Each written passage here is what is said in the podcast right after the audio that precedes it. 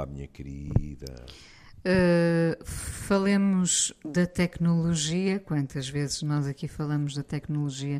Às vezes até. E a elogiamos.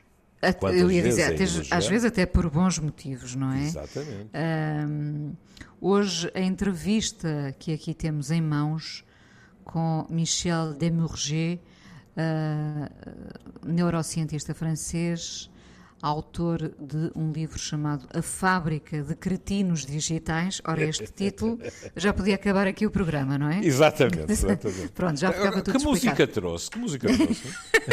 vamos, já, vamos já saltar tudo, não é? Uh, bom, uh, a entrevista uh, não vai nesse sentido do elogio, não é? Uhum. aliás, este homem, este neurocientista, diz que que as pessoas que estão à frente da indústria de videojogos e redes sociais sabem que estão a vender porcaria. Não é porcaria que ele diz, mas uh, uh, ficamos com a porcaria. Uh, sabem.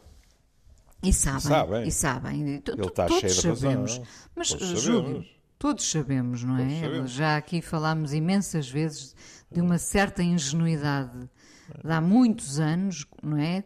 Connosco maravilhados com a tecnologia, não sim, é? Sim. Com as possibilidades, com o longo alcance, com...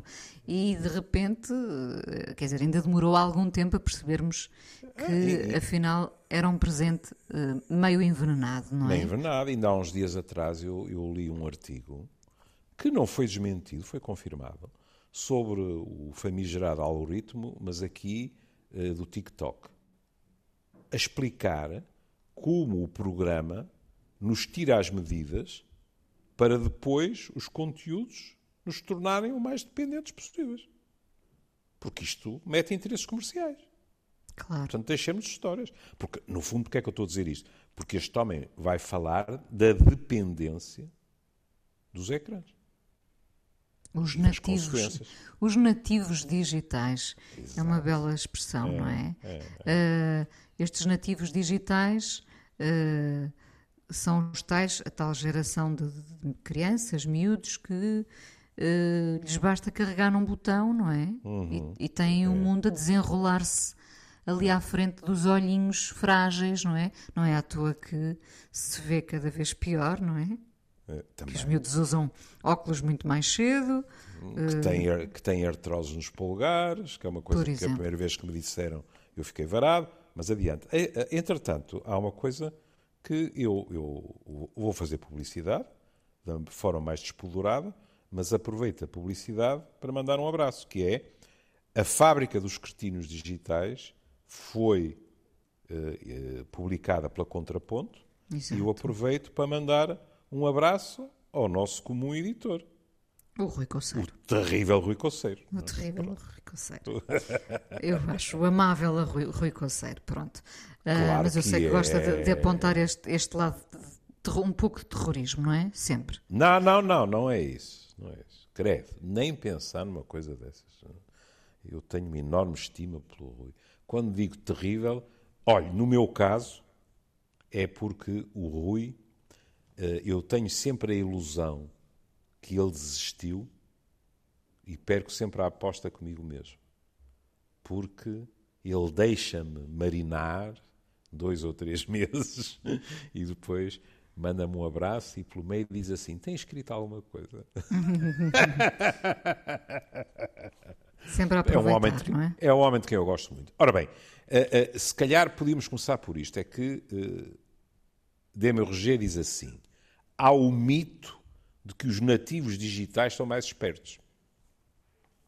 Porque mexem naqueles botões todos e fazem acontecer uh, coisas, sobretudo mirabolantes, para os mais velhos.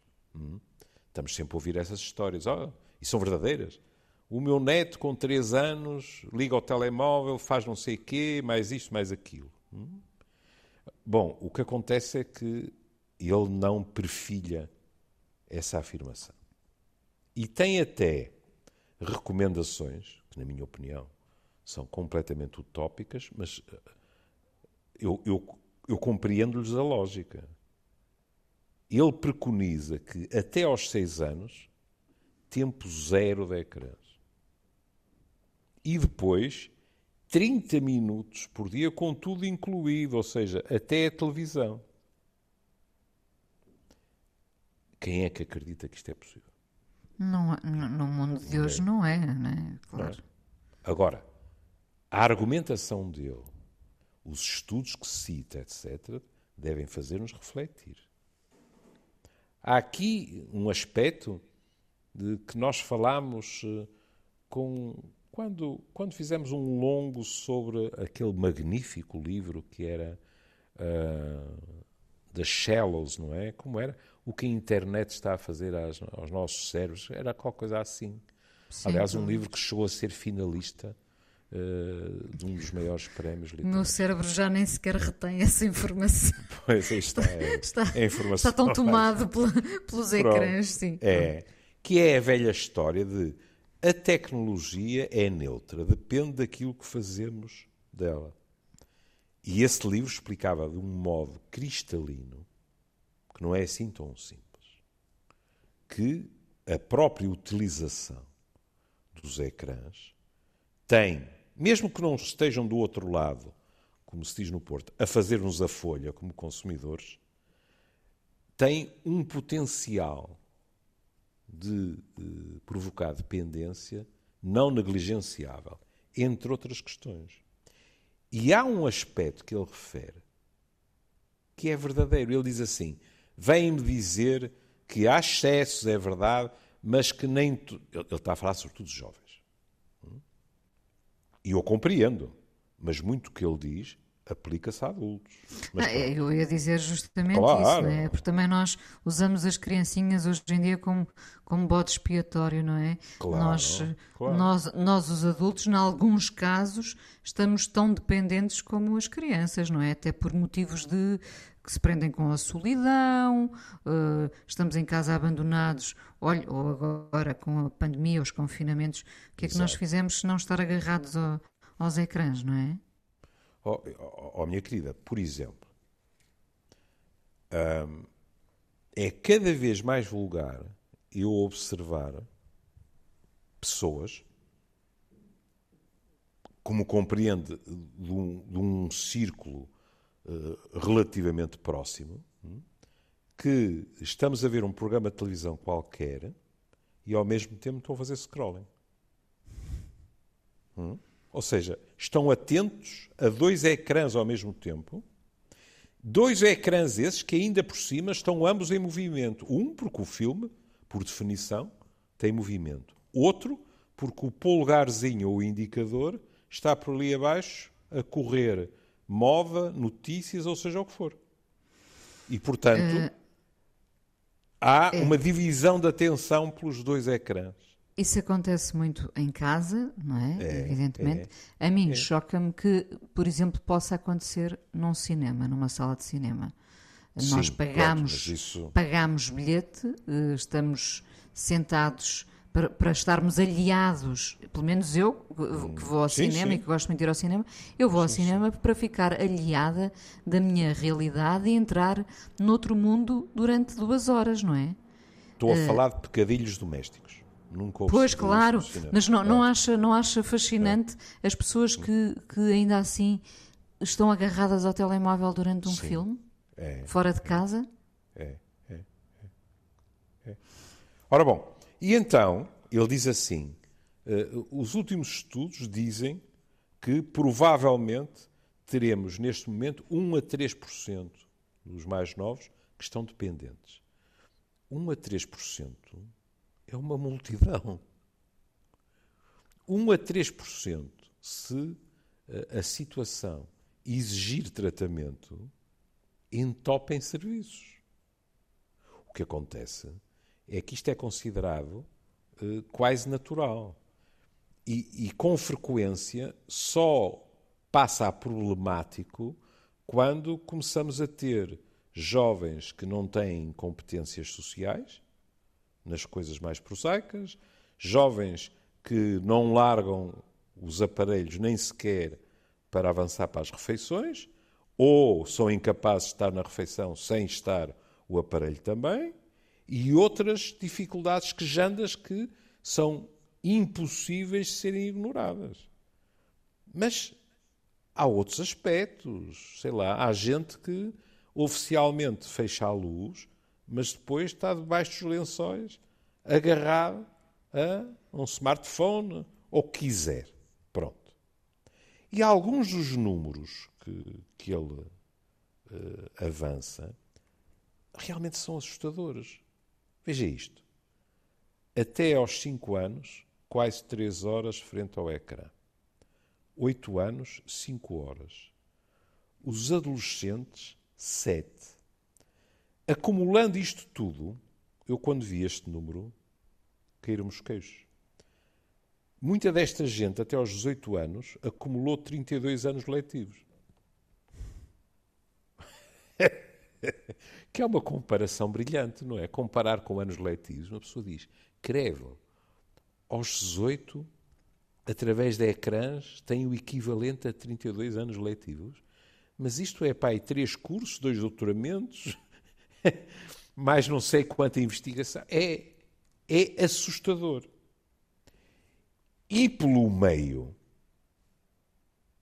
lá vem citada a questão da pornografia também.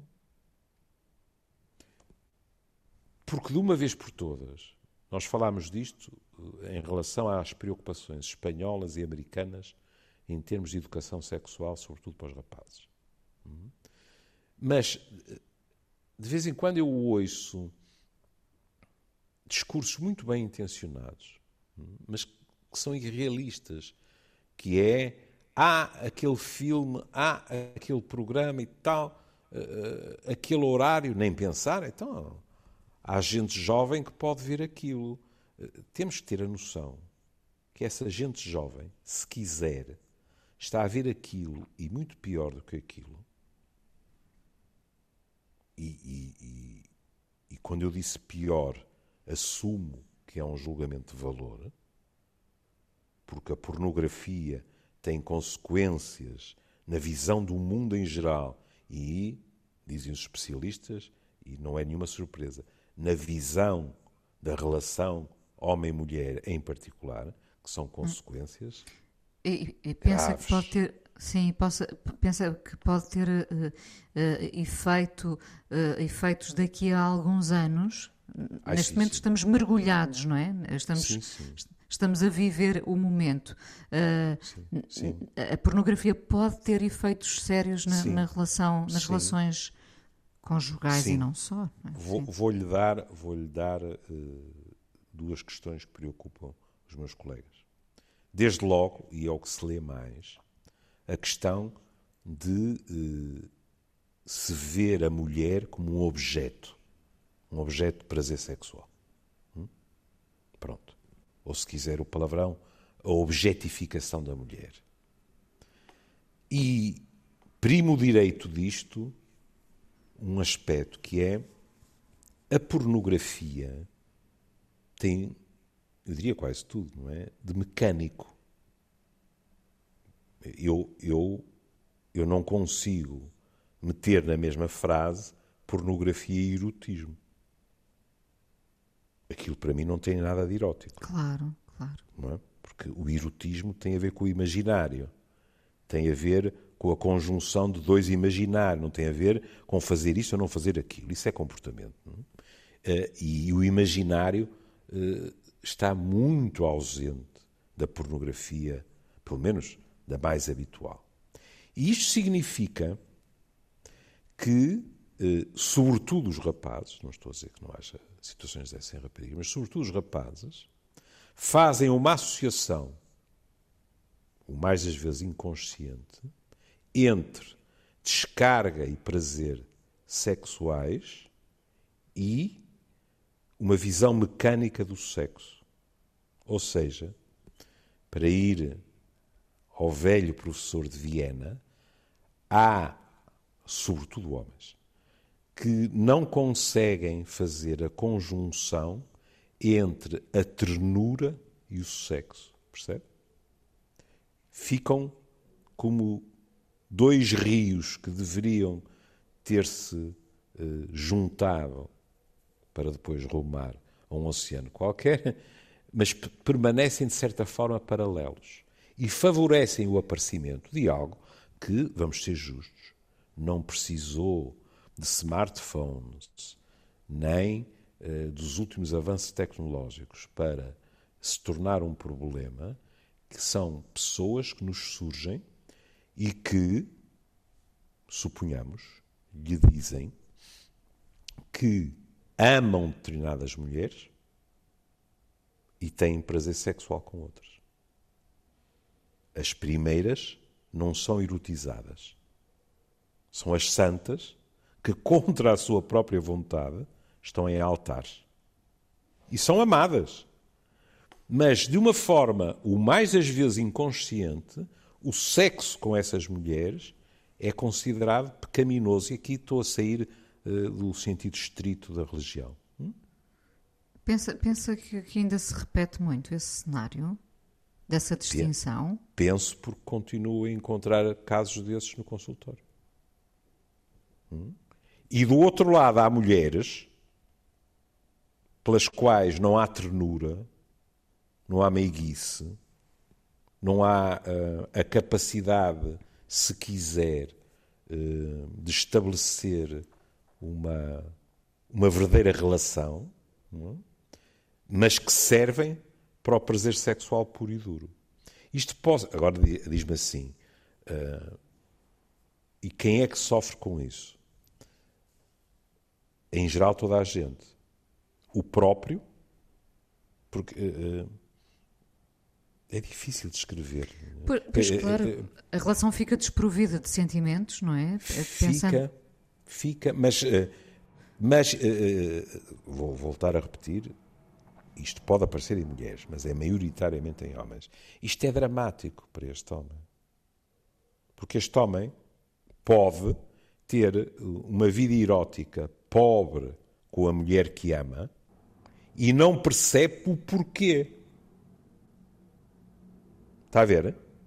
Há Sim. qualquer coisa dentro dele que faz com que ele tenha uma enorme dificuldade em erotizar a mulher que ama.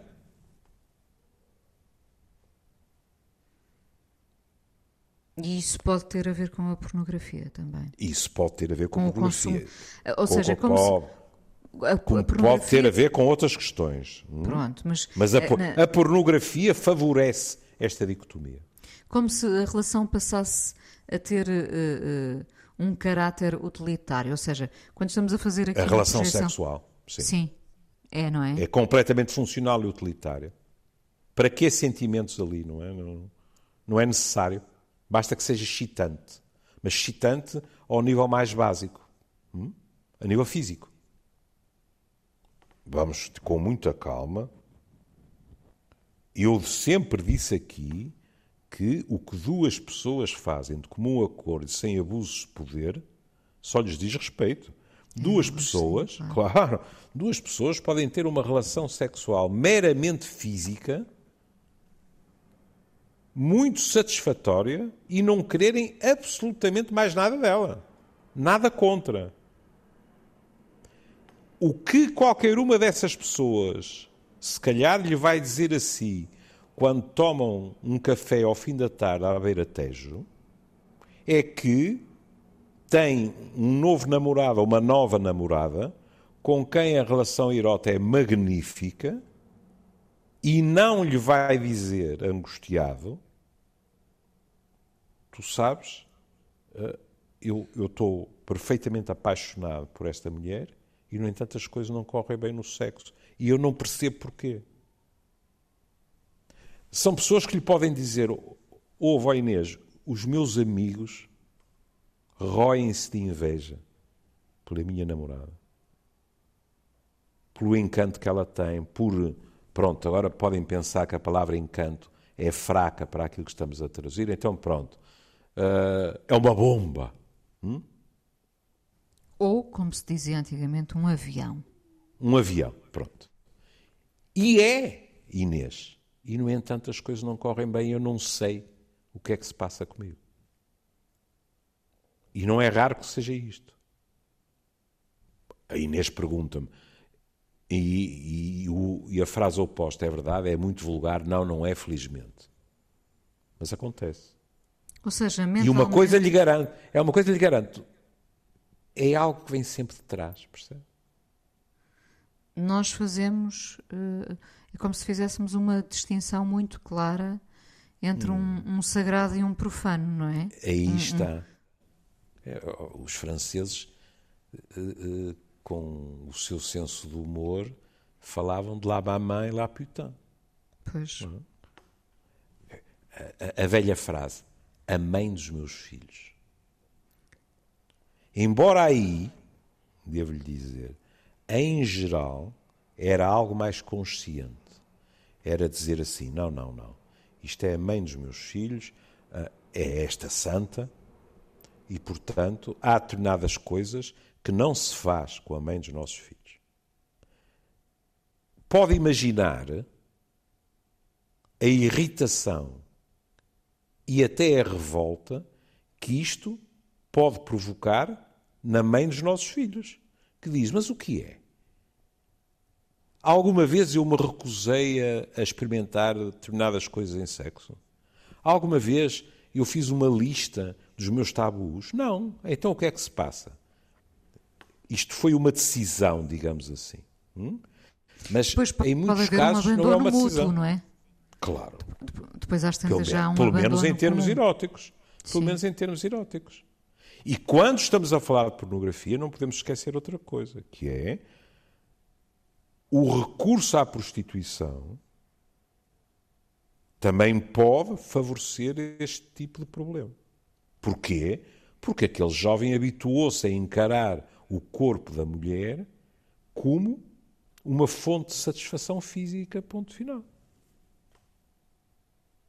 E, no entanto, não podemos esquecer que muitos homens foram ensinados a entrar no reino da ternura por prostitutas.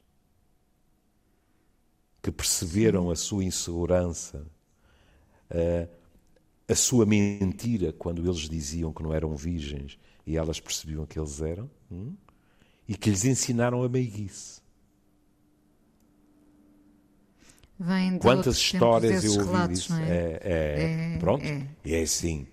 Hoje vivemos tempos diferentes, não é? Que é assim. Nós podemos estar aqui num longo a dizer ao mesmo tempo é preciso maior proteção e mais direitos para os trabalhadores sexuais, porque não há só prostitutas, também há prostitutos, e ao mesmo tempo regozijar-nos por cada vez menos jovens se iniciarem sexualmente na prostituição. Porque, convenhamos, não é a melhor maneira de se iniciar numa relação que se quer não apenas física.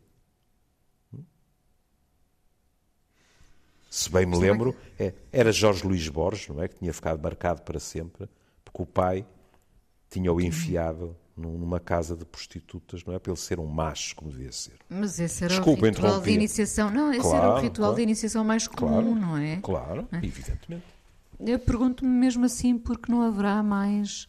Eh, eh, ou seja, há prostituição, há muita prostituição eh, masculina também, não é? Sim, sim. Eh, mas porque não há ainda muitas mulheres a recorrer à prostituição masculina.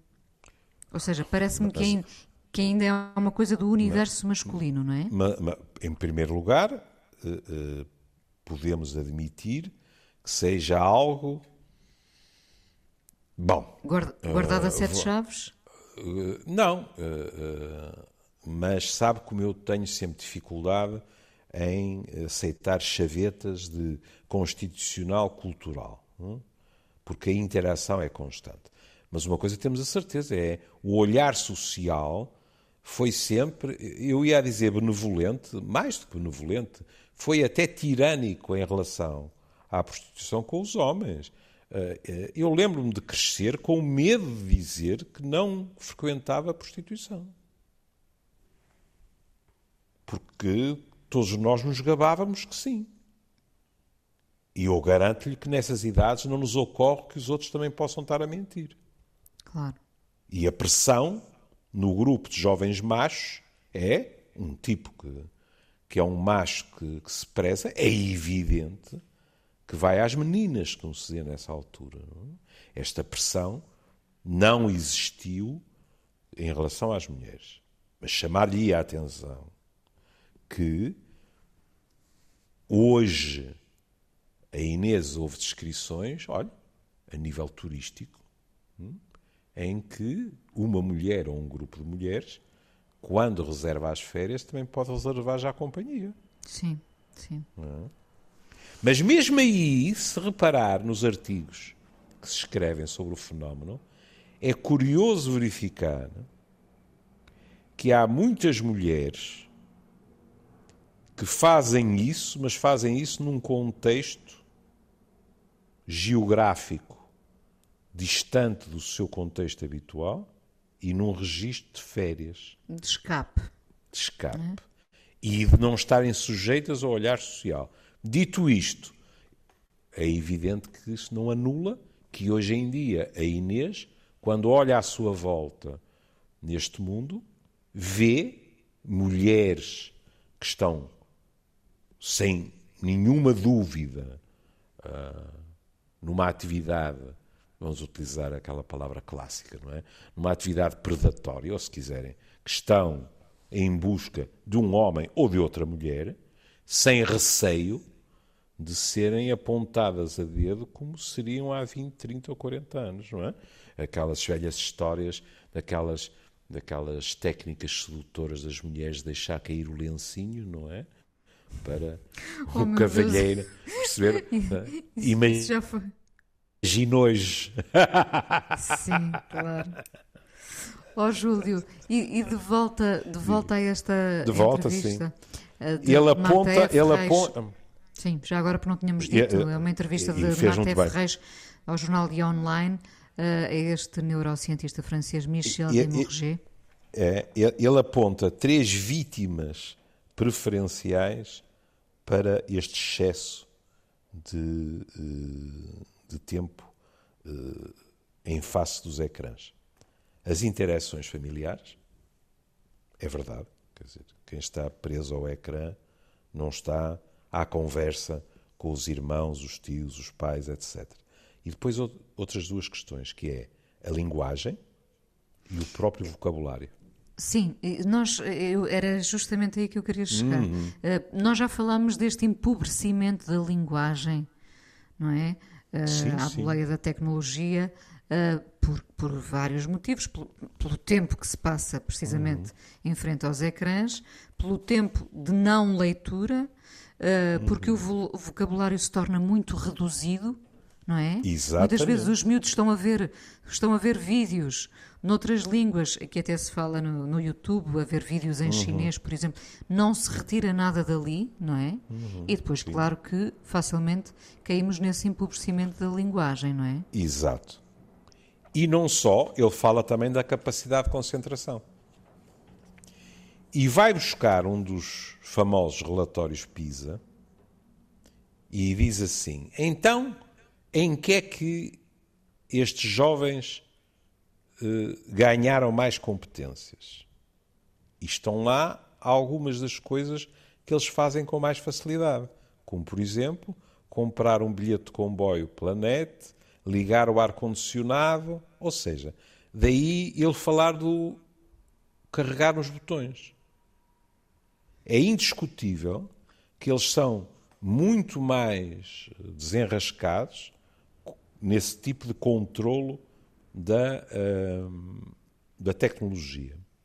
Mas, toda ela, o que é curioso toda é ela. toda ela, porque é, é, é curioso esse, esse exemplo, por exemplo, do ar, do ar condicionado, não é? Exato, pode ser um, um, um, eletrodoméstico, não é? Pegar pode, num botão, pode. lá está como é o início da, da, entrevista, é o, é o destaque, Exato. não é? É carregar um botão. É, é. Mas em contrapartida, ele cita um estudo de, da Universidade de Stanford e esta gente tem mais dificuldade em avaliar a credibilidade da informação em que tropeça. E ele diz, eles são, no fundo, estão a ser educados para googlar e não para pensar. Não se sabe qualquer coisa, vai só ao Google. E esta questão de eles terem dificuldade na triagem de informação, na sociedade em que vivemos, se quiser até, olhe, no momento histórico que vivemos, é trágico. Porque nós somos bombardeados com as células fake news. E, portanto, se há dificuldade em triar, temos de, de ter o receio que sejam gerações que, com muito mais facilidade, são manipuladas. Depois, os déficits da linguagem. E até é, é engraçado que, embora eu tenha, daquilo que, que eu vou vendo, tenho algumas dúvidas, mas o mundo não é igual. Ele fala de um estudo em que, curiosamente, as famílias menos favorecidas, eh, as crianças tinham menos ecrãs hum, e eram mais controladas na utilização pelos pais e que isso favorecia eh, mais leitura. Com toda a franqueza, eh, em Portugal não me tenho apercebido disso. Tenho-me até apercebido de algo que não tem a ver só com jovens, tem a ver com adultos, que é, de vez em quando, o dinheiro é pouco, mas para o plasma de não sei quantas polegadas, o dinheiro, dinheiro, aparece sempre, não é? Aparentemente tornou-se um bem de primeira necessidade, não é? é ai, sim, tem toda a razão. Tem toda a razão. Depois, ele, ele fala de uma coisa importante, é o chamado em inglês, fear of missing out. É o medo de ficar de fora. Hum? E tem a ver com a, com a nostalgia dos likes. Da exclusão, não é? A exclusão tem muitas cambiantes neste caso, não é? Claro, e da maneira como aquilo se torna, de certa forma, uma prisão. E, no fim, ele inclusivamente refere-se a questões que têm a ver com o QI, ou seja, com a própria inteligência. E eu só me estou a referir àquilo que li, mas não é algo que me causa assim grandes engulhos, porque no fundo isto se calhar é um mecanismo de defesa meu, mas eu, ao longo da minha vida, devo ter lido 30 mil definições de inteligência. E, como sabe, eh, eh, nós temos inteligência verbal, inteligência numérica. Hoje em dia, aquilo que mais se ouve falar é inteligência emocional, etc. Mas eu sempre acarinhei uma velha definição que é dizer a inteligência é a nossa capacidade de nos adaptarmos a situações novas uhum, uhum. e encontrar novas soluções. Olha, em psiquiatria diz-se que a neurose tem muito de quê? De aplicarmos soluções antigas a problemas novos, que não vão funcionar. Mas é um reflexo em nós. Ou seja, a inteligência tem muito a ver com maleabilidade neuronal psicológica, se quiser. Sendo, sendo, que nesta questão da, da, tecnologia, muitos de nós também se auto-excluem, não é? Talvez pelo medo uh, do fracasso imediato, porque assim para nós tudo leva mais tempo. Né? Neste domínio da tecnologia, uh, é. demoramos muito mais tempo a aprender, não é? Uns, é. por defesa, auto-excluem-se para não, não cair nesse fracasso, nesse ridículo. Estamos a quanto tempo de acabar? Estamos a oito minutos. A oito minutos. É, o que acaba de dizer é, é, é, é a introdução perfeita a, a, uma questão que ele levanta. Que é isto. Da tecnofobia, Bom, não? Não, da não, questão ele... da adaptação. Quer dizer, o mundo esteve sempre em mudança. Podemos discutir se eh, foi sempre para melhor, isso é outra coisa, não é? E nós fomos nos adaptando. Que remédio. Agora, o que ele diz é: os nossos cérebros, e, e ele está mesmo a falar de questões que têm a ver com a, a neurociência. O nosso cérebro adapta-se sim, mas não se adapta de um dia para o outro. Adapta-se ao seu próprio ritmo, que é um ritmo lento. E aquilo a que temos vindo a assistir nos últimos tempos são a modificações tão rápidas naquilo que são os estímulos, que é um otimismo pensar que esta adaptação, um, consegue fazer-se, dois, mesmo fazendo-se, não perde determinados aspectos que são importantes pelo caminho. Porquê é que nós estamos sempre a ouvir, hoje em dia, um aviso que é assim? Cuidado, porque nós estamos cada vez a agir menos e a reagir mais. Porque somos tão bombardeados com estímulos que é quase como o jogo do botão que havia antigamente, não é? Carregava-se com um botão e o outro botão saltava. Ou, ou os choques elétricos que, que se davam, ainda se dão de vez em quando, se calhar, uh, aos ratinhos, etc. Somos nós estamos Estamos sistematicamente nesse registro. Somos reativos. Reativos. Sobretudo. sobretudo. Ora, repare, a questão da leitura. Há, um, há um, uma experiência qualquer que é citada no artigo em que se diz assim: o mesmo texto lido em ecrã, o mesmo texto lido em, em livro, o exemplo que nós aqui já demos várias vezes é metem-lhes lá os, os, as hiperligações todas e de repente eles estão completamente baralhados. E acabam por ter mais dificuldade em compreender o próprio texto. Mas ele aqui refere-se a outra coisa, que é a própria capacidade de memorização e de gestão do texto é diferente. E aparentemente, porque eu estou a citar, não fui eu que fiz essa experiência, e aparentemente são precisas mais repetições em ecrã do que se tiver havido leitura à moda antiga. E tudo isto, no mínimo, deve fazer-nos pensar, Inês.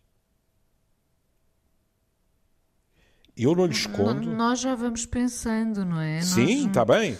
Não temos eu, ainda... não, eu não lhe escondo que, eh, com tudo o que me horroriza uh, o pensar que podemos estar, de certa forma, ele, aliás fala nisso, não é? Ele, ele cita o admirável mundo novo é? e diz: eh, nós vamos com isto também criar mais fossos entre as pessoas, entre determinadas elites e outros, mas esta questão de diminuir a capacidade de avaliar, de triar, e, ao mesmo tempo, a maior dificuldade de socialização são dois aspectos que chegam para. Não é eu fazer um abaixo-assinado para acabar com os avanços tecnológicos. É para eu pedir cautela e bom senso, sabe? Eu acho que chegados a esta altura já todos percebemos dos perigos em que vamos caindo, não é? é, uh, é. Não, ainda não sabemos como parar. Penso que essa é a questão. Uh, e, e, vamos ser justos. Lá. Pois, e vamos ser justos. E é legítimo pedir aos mais jovens que sejam eles a discernir o ponto em que se deve pensar em parar. Não é parar a tecnologia, é parar a sua utilização, é pensar se não estamos a exagerar. Será justo pedir isto a nativos digitais? que cresceram no meio de ecrãs? Eles não conhecem outra linguagem, não é? Não conhecem somos, outra linguagem. Somos oh, nós que conhecemos. Oh Inês, a Inês seguramente já viu como eu vi crianças de 1 um e 2 anos a manejarem telemóveis com mais à vontade do que eu. Mas pode-se dizer, está bem, mas oh, oh, oh, Machado Vasco, tens 72. Pronto. Então, desculpe dizer-lhe isto, a Inês, que é mais nova do que eu, mais de 20 anos. A Inês nunca viu um desses peralvilhos de dois anos com o tac, tac, tac, tac, tac, tac. Uma pessoa. A primeira ideia que se, que se tem é o tipo é um gênio. Não, não é um gênio. É que aquilo é natural para ele. Ele cresceu com aquilo. E se cresceu com aquilo, acha que lhes podemos dizer cuidado. Olha, os riscos são este, este, este, este, e que é natural que ele interiorize este aviso modera as atividades, etc. Não, não é. É muito mais natural que ele diga assim: é claro, este tipo tem dificuldades com os aparelhos, este tipo não percebe as potencialidades todas, agora é o velho do Restelo, se lhe tiverem contado a história do velho do Restelo. Aqui tenho muita pena. Cabe aos educadores, em casa, no sistema de ensino, etc. E se, e se, Inês, vamos só acabar de dizer isto, e se uma pessoa diz, deite meia hora para isso, agora acabou, e há um barreiro do outro lado, tenho muita pena. Compreendo perfeitamente que fiquemos com medo, ai meu Deus, que ele gosta menos de mim do que gostava meia hora atrás. A nossa obrigação é educá-los. Bom, nós também precisamos dessa educação, dessa reeducação, penso Claro. Eu. Nós, os adultos, os responsáveis. Oh, oh, oh, Inês, vá para os restaurantes e veja se eu são sei, só as criancinhas. Eu sei, oh, oh. oh, Júlio, aqui fala-se fala claramente em adição, não é? Uhum. Cita-se um um ex-editor de uma revista, Chris Anderson, que diz que numa escala do açúcar ao crack, os ecrãs estão mais perto do crack. O crack é uma droga fortíssima, não é? Uhum, uh, e é isso, é, é aí que estamos, não é? É nessa adição. Uh, todos de uma maneira, uns de uma forma mais intensa, os mais novos, uh, muito agarrados. É um Inês, fato. uma querida amiga minha, que é uma jovem de 30 e muitos anos, mas, mas não é uma jovem daqueles que temos estado a falar. Hum? Uma querida amiga minha dizia-me: eu, quando me sento para almoçar ou jantar, viro o ecrã do telemóvel para baixo. Coragem para desligar não tenho, mas pelo menos com ele virado para baixo, a tentação de ir ver qualquer coisa à meio da refeição é menor. Sempre nos enganamos, não é? Sim. É? É? Bom. É, é chamada redução de danos. Pronto. Isso, isso mesmo. Júlio, terminamos porque que se falou trouxe... também. Trouxe uma, uma coisinha, um daqueles clássicos uh, que nunca resisto, não é? Love is the uhum. Drug, uh, Roxy Music, com o nosso Ferry, a Ferry Fogo sempre o nosso Brian Ferry. Uh, mas porque se falou o Frank, edição... O Frank Sinatra da altura, não era? Eu ainda isso, me lembro isso. disso. Continua um charme, continua um charme. E, e porque falámos da edição, quem nos dera que fosse o amor a maior delas. Não sei, não sei se, se ainda é. Já foi, o amor já foi a maior adição de todas. Ah, Será que ainda é? é? Ai, você deu cabo de mim, mulher, porque eu ia dizer espontaneamente. Eu acho que ainda é. Depois pensa, esta, esta, esta, mulher deu cabo de mim, meu Deus. Pronto, já temos aqui tema para um próximo programa. Um beijinho. Beijinho, até amanhã. Beijinho, até amanhã, até amanhã.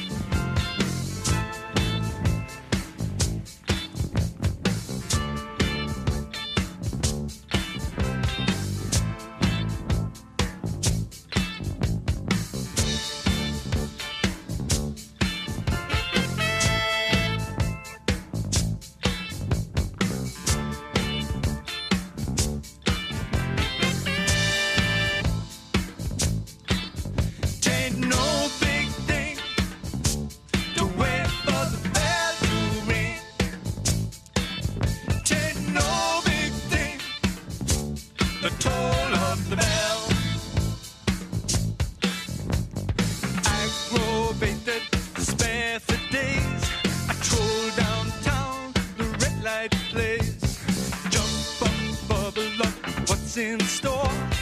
Love is the drug, and I need to score.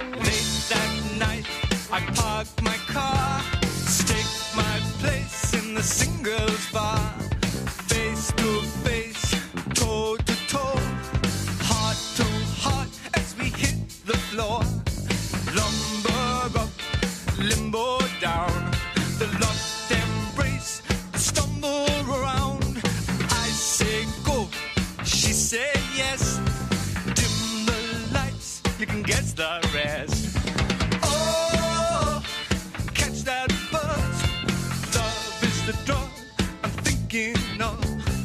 Oh, can't you see? Love is a doggone hook in me.